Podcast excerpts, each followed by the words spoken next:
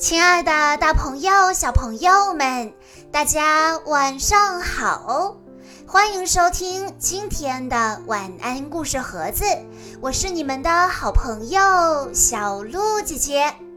今天我要给大家讲的故事，要送给来自山西的赖芳涵小朋友。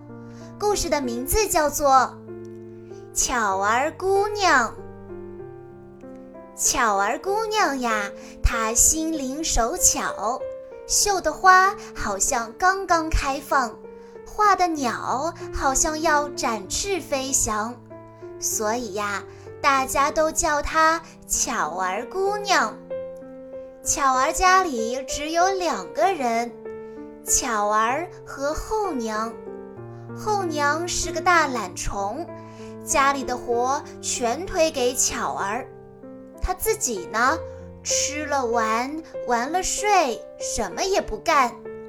地里的谷子熟了，巧儿一个人去割，割了一天又一天，累得直发慌。他正要停下来歇歇脚，突然听见有人在跟他说话：“巧儿姑娘，我们来帮你吧。”巧儿低头一看，原来是一只蚂蚁王。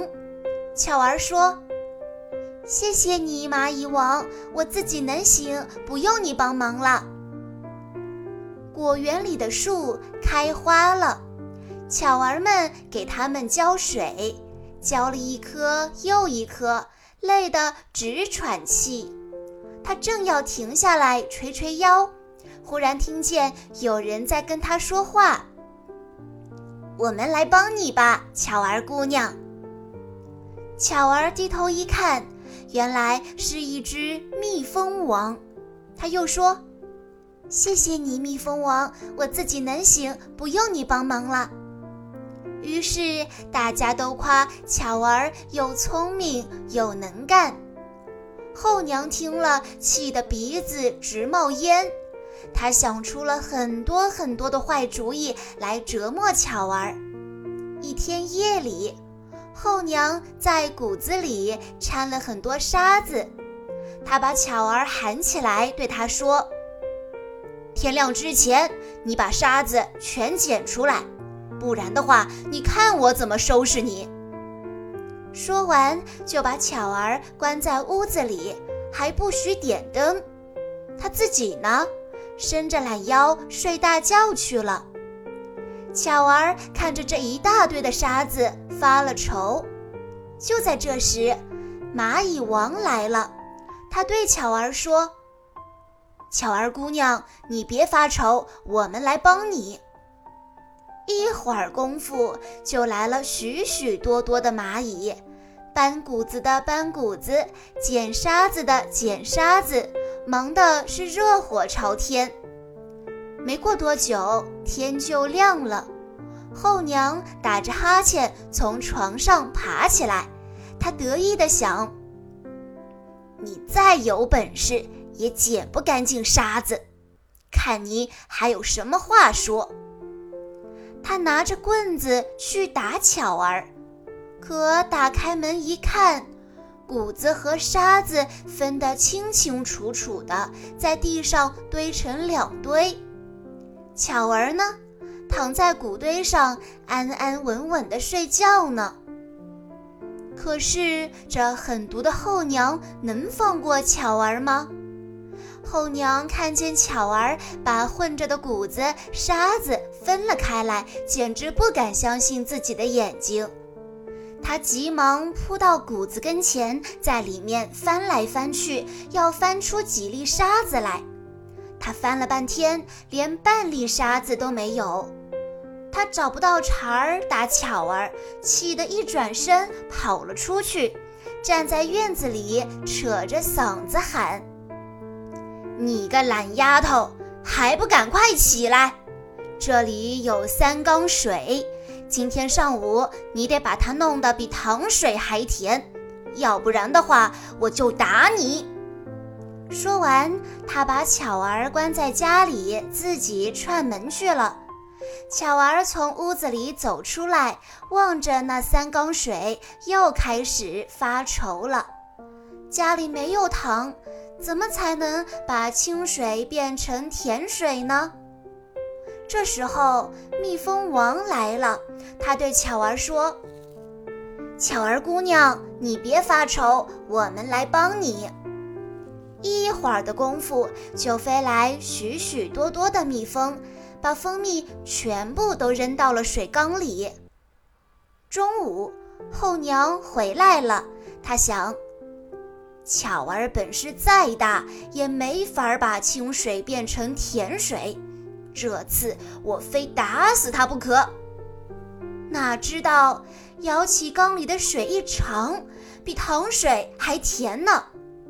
后娘气得暴跳如雷，她把巧儿关在菜园子里，叫她从井里吊水浇菜，还不给她饭吃。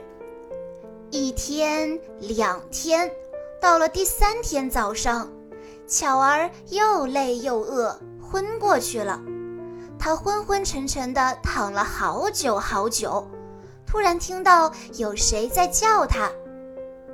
巧儿姑娘，巧儿姑娘，井台上有灵芝草，你快吃点吧。巧儿慢慢的睁开眼睛，啊，原来是一只金色的小鸟在对它说话呢。它爬起来一看，井台上真的有一颗闪闪发光的灵芝草。他把灵芝草吃了下去，马上就不饿了。一天又一天，后娘早就把巧儿忘在脑后头。就这样，半个月过去了。后娘心里想：巧儿饿了这么多天，肯定早就饿死了。他走到菜园门口，往里一瞧，哎，奇了怪了！巧儿没有饿死，反倒是长胖了。这时候，金色小鸟看到了后娘，它大声地叫起来：“当心，当心！后娘偷看你来了！”后娘气坏了，冲进菜园子里，啪的一下把小鸟拍死了。巧儿好伤心啊！她一边哭一边把金色的小鸟埋在了井台边。过了几天，那儿竟长出了一棵小苗来。不久，小苗就长成了一棵小树，小树伸出了碧绿的枝叶，给巧儿遮太阳。后娘看到了，又拿斧头把小树砍了。巧儿摸着断了的树枝，心里难过极了。她把树干做成一个棒槌，用它来捶衣服。哎，旧衣服给这么一捶，就变成了新衣服。后娘知道了，就把那个棒槌从巧儿手里抢了过去，也用来捶衣服。猛捶一通。然后盯着那对旧衣服，以为他们会变成新衣服。可是那些旧衣服冒出一股呛人的青烟，全都变成又臭又脏的破布。后娘气得把棒槌一把塞到炉子里当柴烧，烧的棒槌啪啪啪直响，飞出了好多火星子。忽然。火星子跳到了他的眼睛里，他的两只眼睛一下子全都看不见了。从此以后啊，狠毒的后娘再也没有办法折磨巧儿了。小朋友们，故事中的巧儿姑娘勤劳勇敢，所有的小动物们知道她有困难都会帮助她。而心肠歹毒、心狠手辣的后娘，最终是不会有好下场的。以上就是今天的全部故事内容了，感谢大家的收听。更多好听的故事，欢迎大家关注公众账号“晚安故事盒子”，在公众号回复“小鹿姐姐”这四个字，即可获取小鹿姐姐的联系方式。在今天的故事最后，赖芳涵小朋友的爸爸妈妈想对他说：“亲爱的宝贝，爸爸妈妈祝愿你在今后的日子里健康、开心、快乐，像艾莎公主一样坚强、善良、自信。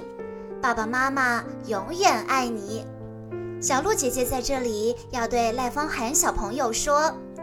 昨天你刚刚过完了生日，祝你生日快乐！恭喜你又长大了一岁哦。好啦，亲爱的大朋友、小朋友们，我们下一期再见喽。